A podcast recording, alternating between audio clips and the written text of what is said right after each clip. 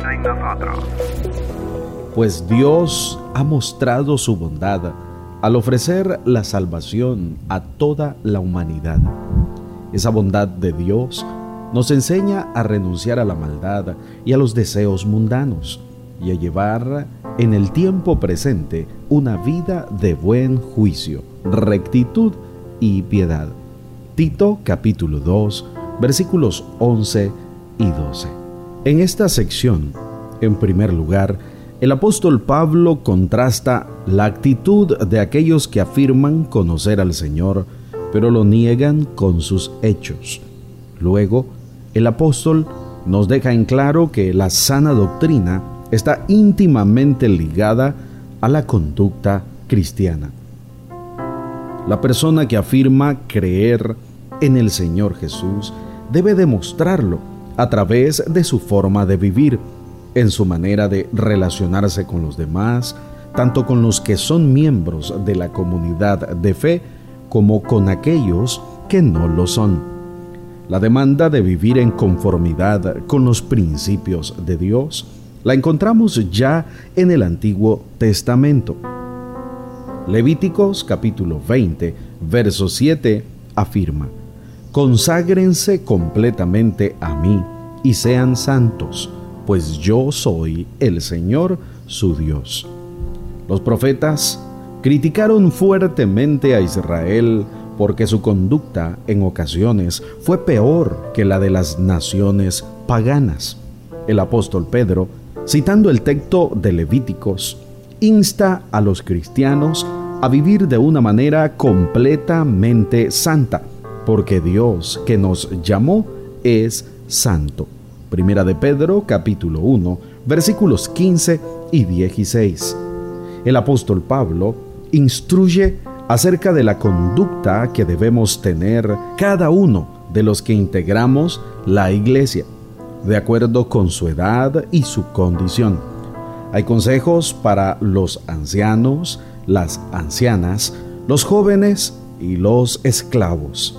Al poner en práctica estas características o virtudes, se hará posible la sana y armoniosa convivencia entre los que integran la familia de Dios y entre estos la gente de afuera.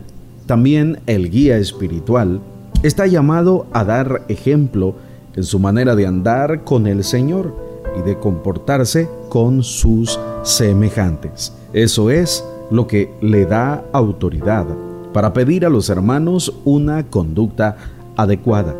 En los versículos 11 al 15, el apóstol Pablo deja en claro que la bondad o gracia de Dios que se ha ofrecido a toda la humanidad es nuestro motivo y nuestro fundamento para vivir de una manera santa, diferente a la forma de vida de quienes no conocen a Jesús como Señor y Salvador personal.